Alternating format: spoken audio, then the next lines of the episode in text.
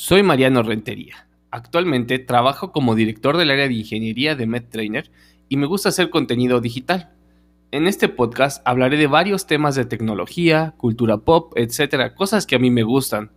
Además, puedes escucharme semanalmente en Chile Mole Tech, el podcast que hago con Osvaldo Mercado y que está disponible en la mayoría de las plataformas. Te invito a que me sigas en mis redes sociales y que te guste este episodio.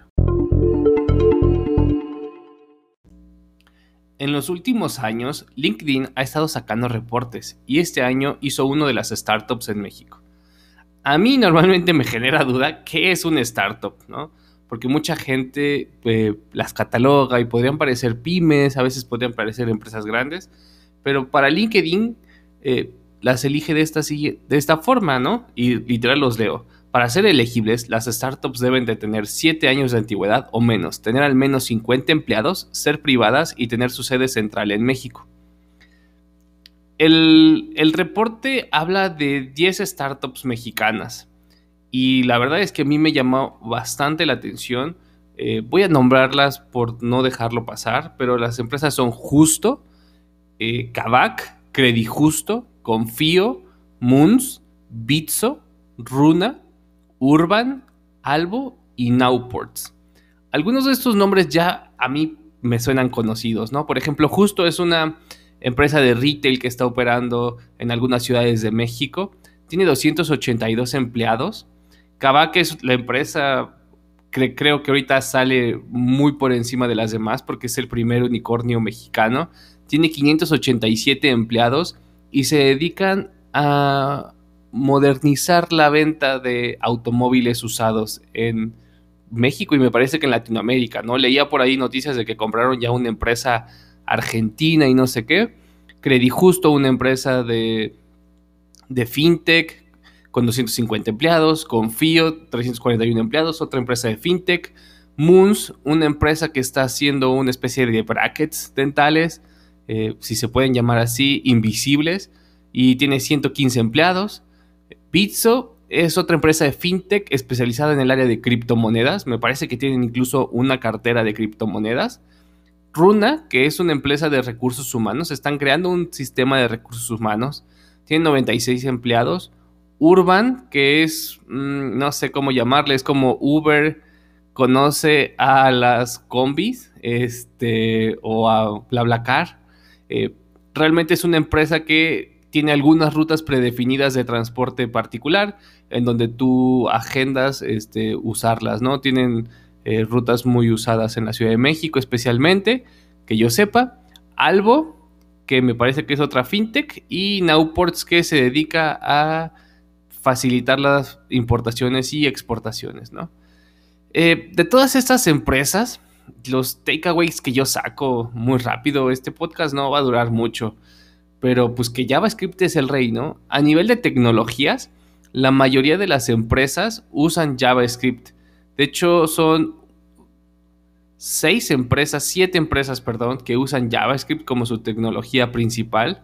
Después de JavaScript sigue Python, usado por cuatro empresas, y luego Java. Entonces, yo lo que veo es que JavaScript es el lenguaje que más se está usando en estas empresas de startup. Esto les puede servir a ustedes si, su, si su foco es querer trabajar en una startup o si ya saben JavaScript y Python, pues meterse por aquí, ¿no? Entonces, JavaScript, Python y Java son los lenguajes más usados. De igual forma, el reporte de LinkedIn menciona eh, SQL, CSS y HTML, que normalmente son tecnologías usadas cuando se hacen sistemas web que por muy, mobile first que sean las empresas, pues bueno, siempre la parte web es muy importante. No se menciona nada, de no, no SQL en el reporte. Habrá que ver si a lo mejor la usan para algunas otras cosas. Eh, el otro takeaway que saco, el número dos, es que la Ciudad de México es realmente el Silicon Valley de México, ¿no? Y en un episodio de Chile Mole y Tech hacía muy entre comillas que normalmente se dice que Guadalajara es el Silicon Valley de México. Pues bueno, en este reporte del 2020, 9 de las 10 empresas están basadas con su oficina central en la Ciudad de México.